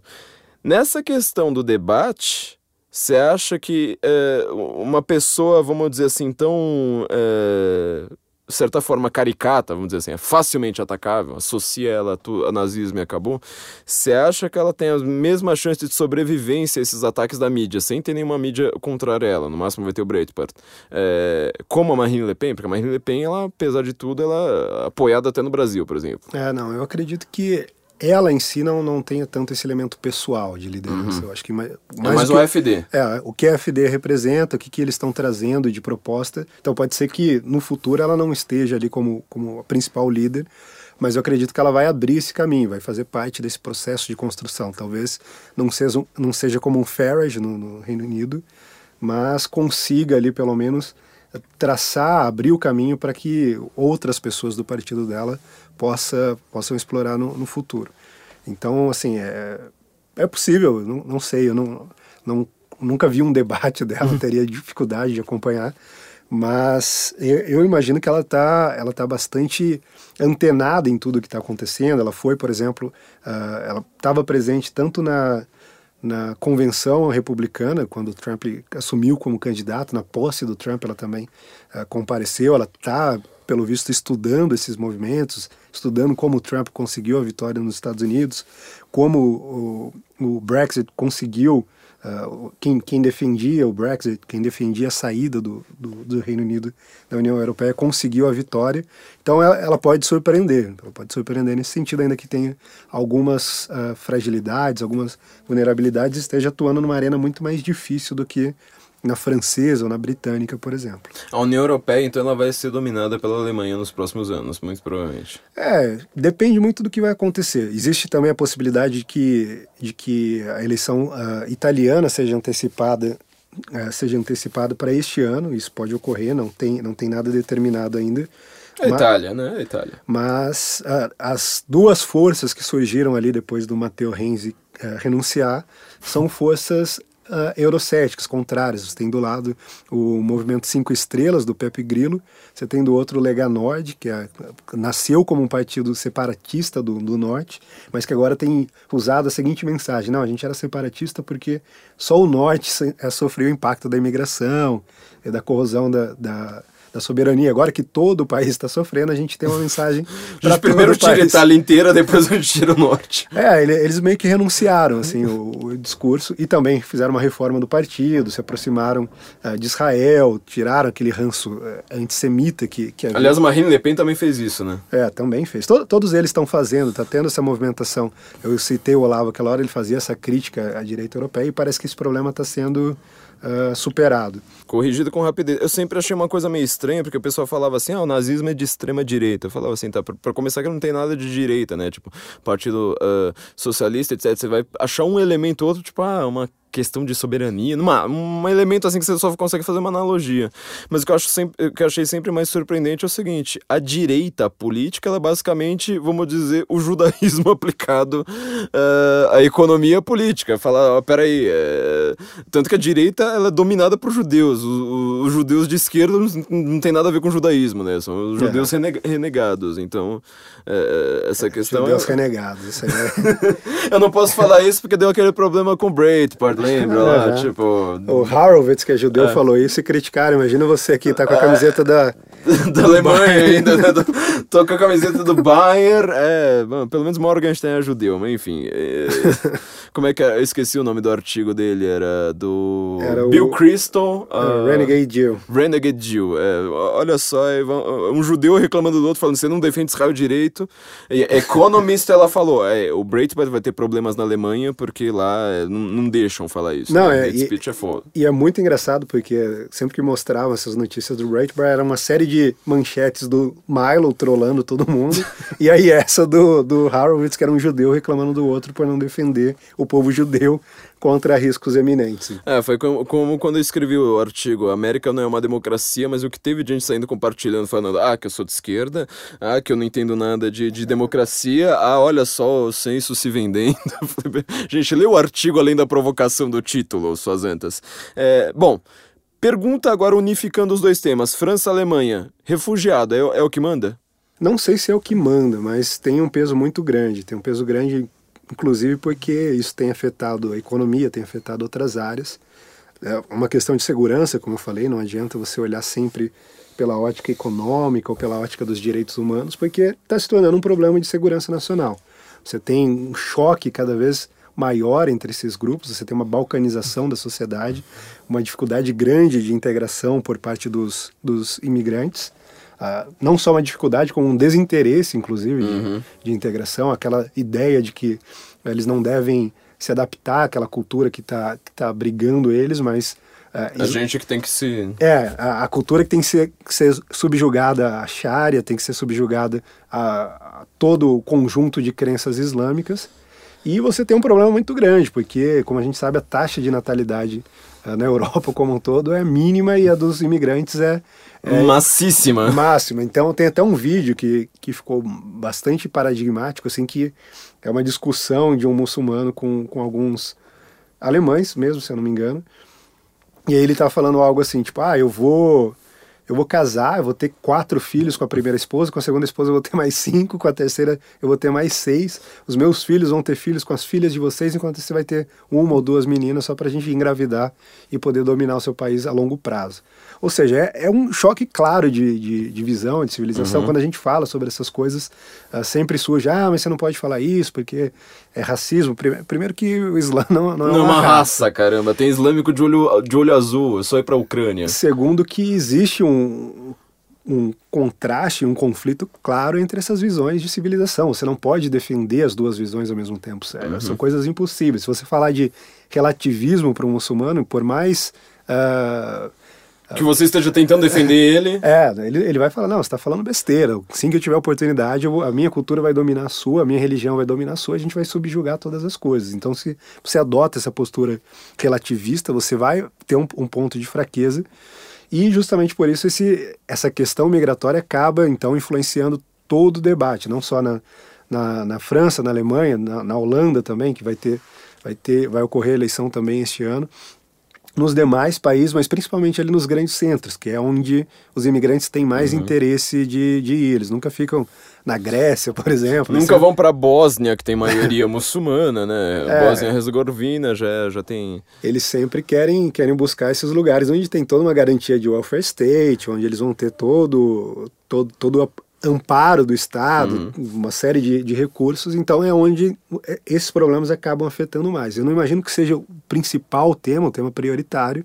Você tem também é, o controle de fronteiras, você tem a própria questão da soberania, abrangendo aí outros Mas para mim, tá, esses três temas são quase o mesmo, viu? É, não, estão todos interligados. A soberania talvez abranja isso, fronteira, uhum. migração, mas estão todos interconectados, existe uma conexão clara entre eles.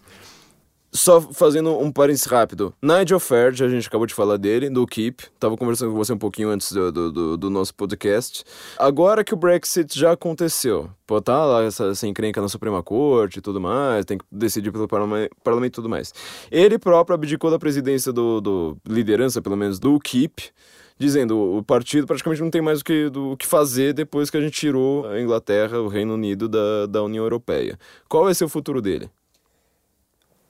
Essa é uma boa pergunta, porque o Farage hoje é um dos políticos mais habilidosos no sentido de levar uma, uma mensagem da população, de dar voz a uma, uma mensagem que não chega aos círculos do poder.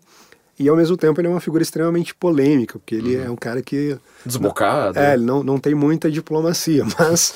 ele faz o Trump parecer o cara mais politicamente correto que existe. Né? Exatamente. Né? E apesar dele não ser um cara muito diplomático, parece, me parece, isso ficou claro em alguma, algumas coisas que aconteceram na internet, principalmente, que ele estaria interessado em se tornar o embaixador britânico nos Estados Unidos, em Washington.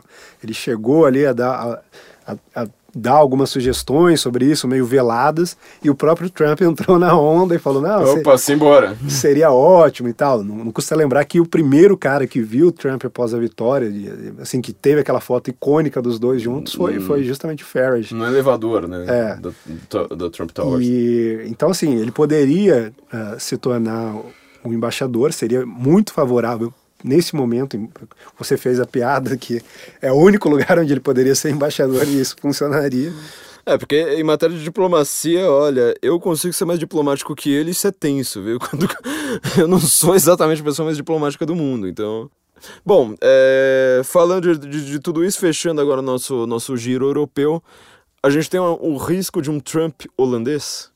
Tem um risco de, o risco de um Trump holandês, inclusive com cabelo muito parecido com quem, quem vê lá a foto do Geert Wilders, ele, o cara que tem aqui cabelo loiro, todo para trás, assim, não é tão tão estranho quanto, quanto do Trump, mas é estranho também.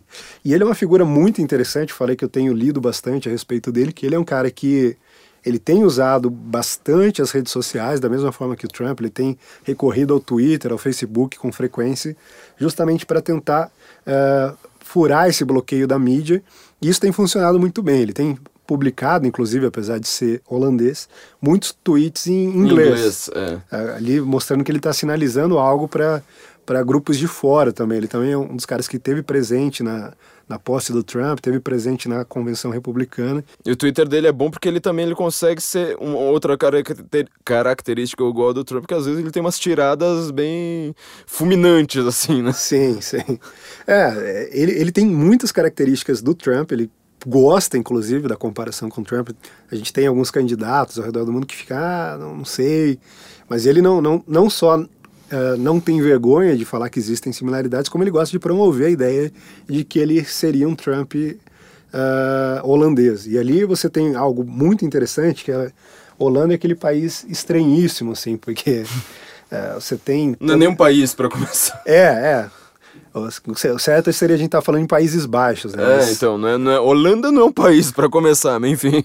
Mas uh, você tem aquela cultura extremamente liberal né, nas questões sociais, sobretudo, e mas você tem uma, uma história, uma base muito rica do ponto de vista do conservadorismo. Você uhum. tem, tem, tem um partido que foi fundado na, na Holanda e foi um dos primeiros partidos conservadores modernos que se chamava Partido Antirrevolucionário. Ou seja, a ideia dos caras não era nem tanto defender os princípios conservadores, era muito mais frear as tentativas de revolução. E então os libertários vão gostar, né? É. E então assim, o Geert Wilders ele vem trazendo, uh, fazendo uma combinação dessas duas esferas da, da cultura holandesa.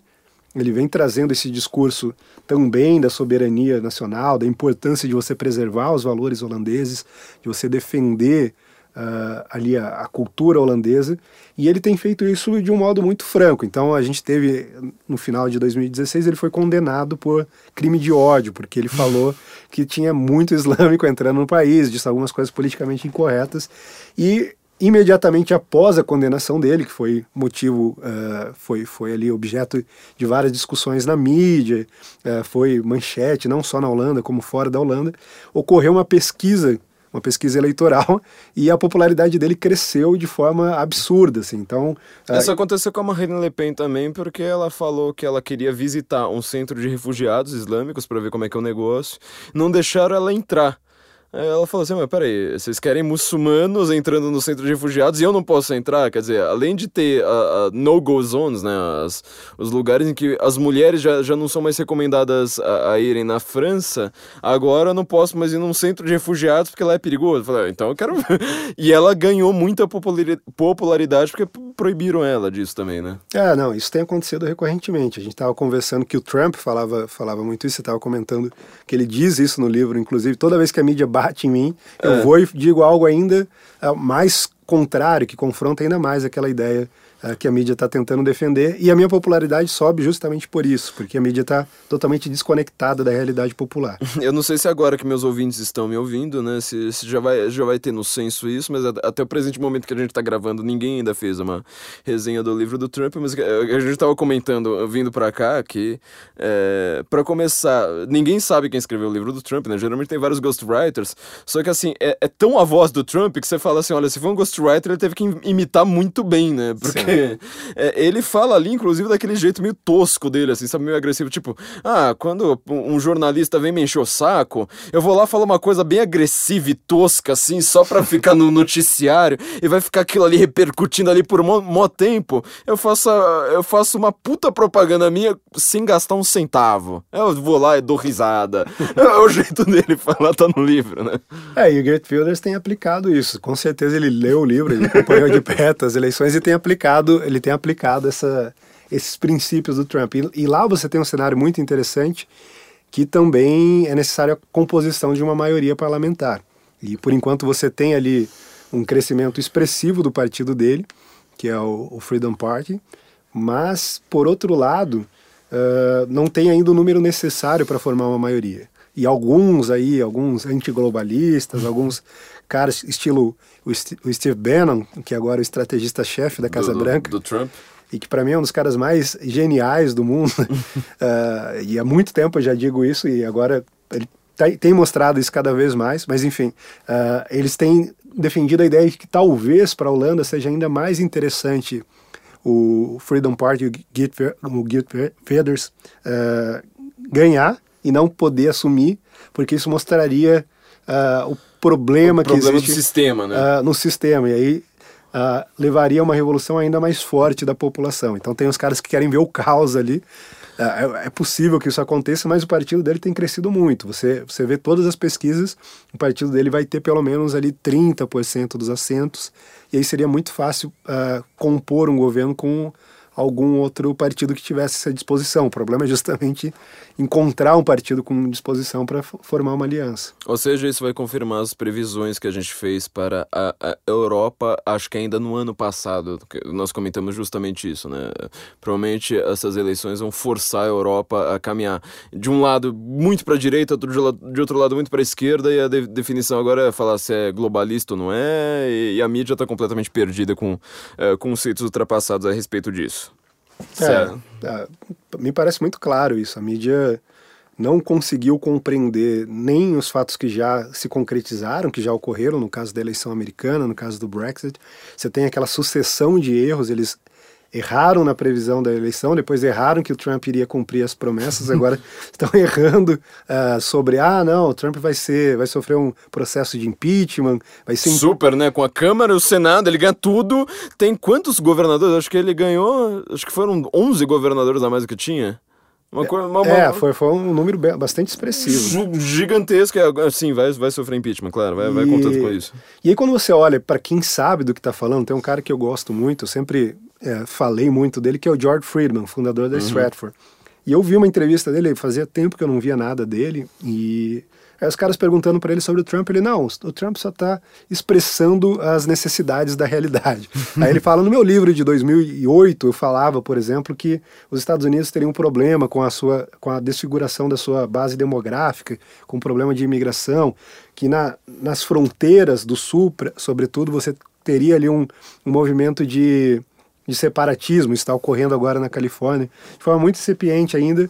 Mas é um cara, mas é um cara que estava prevendo todas essas coisas e que quando ele fala sobre o Trump, fala, não, tem que ficar muito tranquilo, a política externa dele é até mais racional do que a do Obama, porque não é idealista, ele está uh, ah, usando um cálculo do, do, de para determinar qual é o interesse interesse nacional e como obter esse interesse nacional, como avançar esse interesse nacional. Então, é um cara que tem uma visão diferente da mídia, assim como nós temos uh, uma visão diferente da mídia, nós temos um senso em comum. uh, e... e... a gente não precisa inventar desculpa, né? A parte mais legal é essa. É, a gente só, só precisa tirar sarro depois. a gente até cansa de ficar tirando sarro da, Olha, esse ano, o Senso em Comum tem um pouquinho mais de um ano. Esse ano, assim, foi tanta comemoração seguida, tipo, olha, os únicos acertaram, nós, eh, Felipe Moura Brasil e um outro cara perdido, assim, sozinho, que, nossa, Sim. cansou mesmo. É, não, cansou. Cansou, inclusive, de tirar sarro dos caras. Né? Mas eu acho que, que esse movimento vai se consolidar agora. A gente vai ter aí esse debate pautando mudou completamente o tipo de discussão que que está animando o debate o debate público, o debate político, e na Europa não vai ser diferente, tanto este ano quanto no próximo ano. Talvez a, a eleição italiana ocorra já agora, uh, mas essas três grandes eleições aí que a gente uh, destacou, França, Alemanha, Holanda, a própria Itália depois, seja agora, seja depois, deve ser, devem ser debates pautados justamente por essas questões e que sinaliza, a meu ver, um declínio claro da União Europeia. No dia do, do Brexit, no dia que saiu o resultado do Brexit, eu escrevi um texto que tinha o título Make West Great Again. E aí eu fazia uma comparação ali com, com o que ocorreu na, na União Soviética, que como vocês uh, devem lembrar, também era um bloco onde havia liberdade de, de, de ida e vinda. E tinha livre comércio entre os países da União Soviética, uma coisa é, que as pessoas adoram esquecer. É, exatamente. E as pessoas que têm fetiche por palavras talvez deveriam defender isso também. É, o Eric Fagelin chama isso, né? O fundamentalista é aquele cara que ele defende palavras sem saber o significado. Então, se você coloca livre mercado no nome de uma coisa que é hipercentralizador, já vai, ter gente saindo dos bueiros falando: não, porque vocês são anti globalização e antimercado, não sei mais o que. É, é, é o é, fundamentalista. Se, se, você critica o Mercosul, por exemplo, o Mercosul foi criado com essa, com, essa, com essa proposta, pelo menos, ainda que nunca tenha se concretizado. A propaganda, pelo menos. É. Né? E aí é sempre a necessidade de você distinguir entre o discurso e a realidade, substância das ações que é algo que a gente sempre tem trazido nos nossos, nos nossos artigos ali do Senso em Comum. Então eu acho que dá para equalizar nisso, tem essa tendência ao longo desse ano e a longo prazo uma tendência de declínio da União Europeia. A União Europeia não vai sobreviver, não é uma força que vai permanecer. Uh, eu não consigo visualizar nada agora que eles possam fazer que possa evitar esse colapso uh, que vem se desenhando. Além disso, como eu já falei, tem algum, alguns movimentos claros que parecem estar surgindo ali. Você tem aqueles países da, do leste europeu, a Polônia, uh, Hungria, a Hungria, República Tcheca, República Tcheca, que tem adotado um discurso muito mais próximo da realidade e que também tem crescido em importância e relevância. Fala-se muito na, no crescimento econômico da China, por exemplo, e esquece que a Polônia tem um crescimento econômico do mesmo tipo desde que uh, saiu da, da, da, da, União Soviética e vem um crescimento infreável que, que parece que vai continuar ainda por muito tempo. E com a Só... diferença é um país que às vezes você, você pergunta para um mendigo lá qualquer coisa ele fala três línguas, né? É, no mínimo. No mínimo, então... E só língua difícil, né? Russo, alemão. É... País extremamente cristão, extremamente católico, que tem é. uma base cultural e religiosa muito sólida, tem, por isso tem, tem muita coesão nas suas ações. Expulsou dois totalitarismos, um de cada lado, né? Nazistas vocês vão para lá, socialistas vão para lá, nós somos conservadores, ponto. Sofreram nas mãos dos dois, são é. Antifascistas, são anticomunistas. É, fascismo e comunismo são proibidos lá. Bom, Felipe, previsões. Quem ganha a Eurocopa? Bom, a Eurocopa eu não entendo nada. Campeonato de Fórmula 1. Também não entendo nada. Pô, mas você tá fraco de, de, de, previsões. Já foi melhor em matéria de previsões. A última corrida que eu assisti, o Schumacher ainda estava na ativa. Aí Poxa. seria fácil dizer que ele iria ganhar, mas agora tá difícil. Dicas culturais, Felipe. Eu quero que você recomende um livro pra gente, ainda mais porque tá todo mundo, todo mundo resolve reclamar a mim, pedir dicas a mim de livros a respeito dessas questões que a gente tá discutindo, sobretudo o globalismo. Se vira.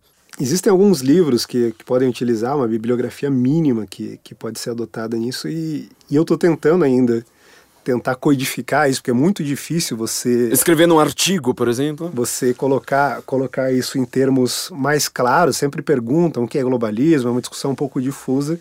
Você tem de um lado, por exemplo, é, para quem quer entender como isso tudo começou, você tem que voltar lá nas bases e pegar Kant, pegar Hugo Grossos, pegar toda essa tradição de pensamento que já vem de muito tempo atrás, Uhum. de um certo universalismo, que é a ideia de que você, para citar o título do livro do Kant, você pode alcançar a paz perpétua por meio de uma universalização dos valores que ocorre justamente quando você possui instituições ali supranacionais impondo esses valores, ou pelo menos defendendo esses valores.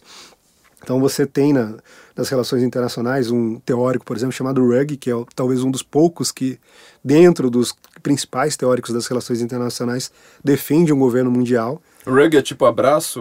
Não, é R-U-G-G-I-E. Ah, rug, rug. Rugg. certo. Não é hug, é. É, exatamente. E ele, ele tem a ideia, ele, a principal contribuição dele para a teoria das relações internacionais é o conceito de regimes internacionais. E o que é um regime internacional? regime internacional nada mais é do que um conjunto de instituições, regras, sejam concretas ou não, que regem um determinado assunto. Então você vai ter, por exemplo, um regime monetário que vai ser composto ali do FMI, de certas regras sobre como ah, a política monetária, como os fluxos monetários de- devem, devem ocorrer. Você vai ter um regime climático e ele defende que você vai criando, vá criando essas, esses vários regimes, acumulando esses vários regimes, até que você cria uma, uma, uma estrutura complexa da, de, de governança global. Ou seja, um termo muito mais preciso do que a ideia de governo mundial, que a ideia de governança é algo mais descentralizado, não é aquela ideia E de um não governo de fato, né? Você mais faz lobby do que você. Exatamente, é, você simplesmente tem um controle, digamos assim, Você controla o governo oficial. É, mas, mas não tem aquele modelo clássico, não vai ser um Estado mundial, não vai ser um, um governo soberano no, no sentido, mas vai ter ah, ali uma, um, o controle factual dessas questões, o controle factual das políticas, da, ah, e sempre ali na, na justificativa, você tem também nas relações internacionais a ideia de spillover, que é a ideia de que ah, com a proximidade, com, a- com conforme conforme os países vão se aproximando devido à globalização, e aí, embora a gente sempre faça essa distinção entre globalização e globalismo, uma coisa acaba por influenciar a outra. Ah, a globalização aproxima os países e, por aproximar os países por uma série de canais, você tem a comunicação, tem as viagens, os fluxos migratórios, fluxos turísticos, você tem o próprio fluxo dos, ah, das moedas, os fluxos comerciais, as relações comerciais, tudo isso ah, acaba gerando uma série de problemas compartilhados. E aí, dentro daquela lógica de securitização, você tem sempre essa justificativa. Ah, não, ah, as questões climáticas são problemas transfronteiriços, são problemas de segurança. Então, por serem problemas de segurança, eles devem ser olhado pela lógica da segurança e deve ser abordado do ponto de vista transnacional também. Os estados não podem lidar com eles isoladamente, então a gente vai ceder um pouquinho ali a soberania nessa área para que regimes internacionais ou regimes transnacionais sejam capazes de solucionar esses problemas. Aí você tem isso na área climática, tem isso na área comercial e vai tendo isso em várias áreas, até que você acaba transferindo, de fato, quase todo o poder do, dos, dos Poder estados decisório de mando, né? dos estados nacionais, do poder decisório, enfim, para instâncias superiores que não são que são compostas de burocratas não eleitos, que não têm ah, nenhuma transparência, são difíceis de compreender, que lança ali uma certa cortina de fumaça, enquanto que a gente fica brincando aqui no parlamento com 60% das propostas vindo, vindas da Unesco, vinda- vindas das agências da ONU. Então, essa seria uma ideia rápida, assim, porque é difícil colocar um livro para as pessoas lerem, mas prestar atenção nesses autores, o Rugg, o Kant, o Grossius, a gente poderia citar ali também o H.G. Wells e todo o pessoal da, Da London School of Economics, né? da London School of Economics, é aquela discussão que ocorre ali sobre a ideia de você ordenar o, o sistema internacional. E outro conceito interessante que pode ajudar nisso é a ideia de que, de um lado, a gente tem o que os teóricos das relações internacionais chamam de sistema internacional, que nada mais é do que a realidade das relações internacionais, ou seja, tem ali refletida a configuração real do poder, a balança de poder, com po- poderes maiores, poderes menores, ah, uma situação de, de conflito, e você tem, de outro lado, a ordem internacional, que é a tentativa de justamente regular o que está acontecendo no sistema internacional. Então, essa ordem internacional normalmente era regulada por relações bilaterais, diplomáticas, acordos, tratados. E com, com o fim da, da Segunda Guerra Mundial, você tem uma tendência de resolver isso por vias multilaterais. Então, você tem, ah, no, no, no momento ali do, pós Segunda Guerra, uma configuração bipolar, mas você tem um, principalmente algo que é chamado da multilateralidade. São uh, veículos que englobam vários estados, a discussão entre vários estados, para tentar chegar à solução. Isso vai evoluindo até a gente chegar nos tais dos, dos regimes internacionais. Então, essa ideia de ordem internacional, sempre a ideia de que você pode colocar, usar instituições, uh, regimes, organizações internacionais para colocar uma ordem uh, no sistema internacional. E quando você começa a colocar essa ordem, você começa incluir justamente um controle uh, do, das ações soberanas dos estados, e com isso você vai mitigando a soberania estatal e tem um, uma série de outras consequências, como a gente tem visto agora. Como a gente está tendo essa reação, talvez isso nunca venha a ocorrer, mas mostrando que às vezes a gente fala sobre globalismo, as pessoas pensam que a gente está pensando num poder secreto dos Illuminates, uh, um poder é um poder onipotente que está manipulando até o que a gente está falando aqui no podcast, mas não, a gente está falando simplesmente da ONU ali que tem uma sede ali que você passa na frente e os caras do turismo ainda te falam, ó, oh, aqui é a ONU. Exatamente, de movimentos humanos totalmente falíveis, que erram, erram nas previsões. A gente viu o. o Ao contrário da gente. O Soros ali perdeu um bilhão é, com, um a, com a eleição do Trump. E, foi algo, algo ridículo e mostra a impotência que esses caras têm, às vezes, para tentar impor a agenda deles. Então não, não tem nada muito complexo nisso. Mas voltando para a pergunta, eu dei todo esse rodeio, eu recomendaria aí os livros do. Do Hug. O Hug também. Rugg. Rugg também, mas tem, tem um livro chamado. Calma aí. Você ia falar do livro do. Não, eu, eu, vou falar. Antes, eu vou deixar isso pro próximo. Eu vou, antes, só falando aí, você estava comentando a questão do Kant, né? Como é que o Kant começa o governo mundial. Tem um livro do, de ensaios do Olavo de Carvalho, que eu acho. Talvez não sei, é um dos meus livros preferidos dele, assim. Não sei se é meu preferido, mas é um dos meus preferidos. E é um dos menos comentados, é recente, é A Filosofia Sem Verso. Uma coleção de vários ensaios, tem ensaios gigantescos, assim, de tipo 50 páginas, e tem ensaio de duas páginas. A parte final do livro, bem ali no finalzinho, é, ele escreve um artigo a respeito do Kant, falando, ó, oh, Kant está gerando governo... É, as ideias do Kant são assim, assim, assado. Você tem que ver ali, Immanuel Kant... Aliás, Immanuel Kant, né, tipo, o romantismo também, ele pega influência influência até do próprio Immanuel Kant, né? Fala assim, não, o romantismo, não sei mais o quê, bem essa questão que você está falando, e era um artigo de jornal dele, e alguns leitores foram lá reclamar, falaram assim, meu, o mundo tá pegando fogo, você vai falar de Immanuel Kant, meu, que coisa chata.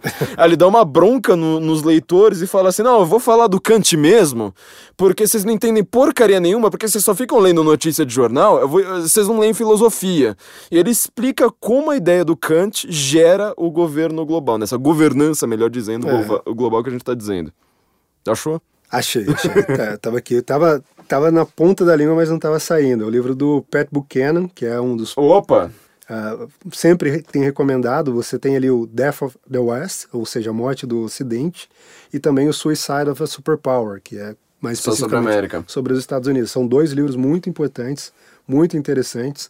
Eu só não gostei desse segundo porque ele é meio putinesco, né? Ele é, trata do Putin assim como se fosse. É, é o, o Buchanan tem uma posição bastante polêmica, inclusive, não sei se você sabe disso, mas ele defendeu que os Estados Unidos não deveriam ter entrado na Segunda Guerra Mundial. Meu Deus do céu. Que é uma posição que eu acho indefensável. Então ele tem, evidentemente, muitos problemas, a gente tem que ter isso em mente. Mas ele é genial quando ele acerta. Quando mas ele acerta, meu Deus do céu. As bases, principalmente o diagnóstico que ele faz do, do problema, tanto que é, está afetando os Estados Unidos quanto o Ocidente de modo mais geral, uh, parece bastante preciso, ainda que nas prescrições ele cometa alguns, uhum. alguns deslizes. É, essa ideia, por exemplo, do Putin, para mim parece muito parecida com o que ele diz sobre a Segunda Guerra Mundial, ainda que sejam proporções totalmente distintas. É, mas em matéria de diagnóstico ele realmente acerta bastante, né? Tem também, só, só falando aqui rapidamente para vocês, uma dica que eu dou, aqui não tem nada a ver na verdade com o podcast, mas eu, eu dou a dica do livro Politicídio, é, o assassinato da política na filosofia francesa,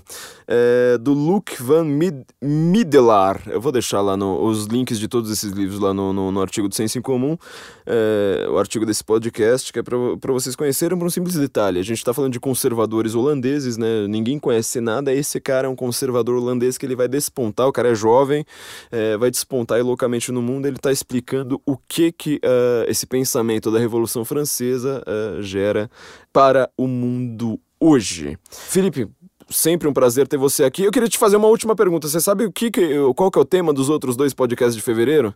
Quais? Os podcasts passados, antes desse de agora. Não, não sei. Você não faz a menor ideia. Meus ouvidos não vão acreditar, porque você falou agora assim, tudo que eu falei nos dois episódios que eu gravei enquanto que eu tô esquiando agora, agora eu tô esquiando. Eu tô, gra tô, gravando agora, mas agora que vocês estão me ouvindo, eu tô esquiando. É, você falou tudo ali, falou, ó, é pra mostrar que a gente não combinou nada, você nem fazia ideia, ninguém vai acreditar nisso. Tá recapitulando, tá recapitulando. Sem, sem, combinar. Explicando tudo, obviamente, se explicando aí com, com uma riqueza de detalhes é, fa fabulosa. Então, Felipe, muito obrigado, sempre um prazer, sempre que quiser vir aqui pro Guten Morgen, sabe que a, a casa está cheia, a casa é sua entendeu? É, tenho certeza que meus ouvintes a, a, adoraram. Deixar um recado aqui para todo mundo. Nossas previsões para 2017, inclusive aqui quando eu tô com o Felipe, eu tenho que falar de previsão, né? Óbvio. Nossas previsões para 2017 estão na revista do Senso em Comum, nossa mini revista digital. É, assinem nosso Patreon, assinem é, ali nosso Apoia-se, se, se você não quiser usar cartão de crédito internacional. É, você pode pagar em real, pode pagar até em boleto, que vocês me cobraram tanto isso. Tem um botãozinho ali, logo logo a gente vai estar vai tá com o botãozinho ali do, do PagSeguro, isso aí tá uma, tá, tá uma encrenca, a gente não sabe quando isso vai acontecer, mas você pode assinar, os dois vão funcionar como um canal de assinaturas para vocês terem um conteúdo exclusivo todo mês com, com, com essa profundidade que vocês estão testando por aqui. Felipe, um último comentário? É, só agradecer, o prazer, como sempre, conversar com você. Para mim é, é uma extensão das conversas que a gente já tem normalmente. A gente vai fazer podcast o tempo todo, né? Chega, conversa já sai gravando. Deixar o gravador ligado. Mas é um, é um prazer comentar, comentar sobre esses assuntos e eu imagino que agora, 2017, vai ser mais um ano em que a gente vai estar certo em, em relação a uma série de previsões e que a mídia de novo vai fingir, ou talvez de fato, se for, for tão estúpida assim, ser pega de surpresa. Você está dando aula de política internacional, relações internacionais? É, aula de política internacional para o curso preparatório para o concurso de admissão à carreira de diplomata do Estratégia Concursos. Eu divulguei alguma coisa lá no meu perfil. Se o pessoal tiver interesse, só dá uma olhada lá, procurar também o curso de, uh, de admissão, de, o, o preparatório do, do Estratégia para o concurso de admissão à carreira de diplomata. Vai encontrar lá o meu curso. Junto com o meu curso tem alguns outros cursos. Uh, para isso e eu estou tentando cobrir esses temas, por mais que não seja uh, o foco primeiro, não seja a finalidade do curso, que tem muito mais esse foco voltado para o concurso, mas eu estou tentando cobrir algum desses temas uh, na, durante as aulas. Então as aulas estão começando agora. Se o pessoal quiser conhecer também é só dar um pulo no meu perfil ou jogar no Google Estratégia Concurso concursos CACD e deve encontrar lá as informações. Não há maior propaganda para esse concurso do que suas falas por aqui, né? Então, gente, por favor, eh, quem quiser conhecer o curso do Felipe, é, é isso aí é potencializado, sabe, na, na, na anfetamina.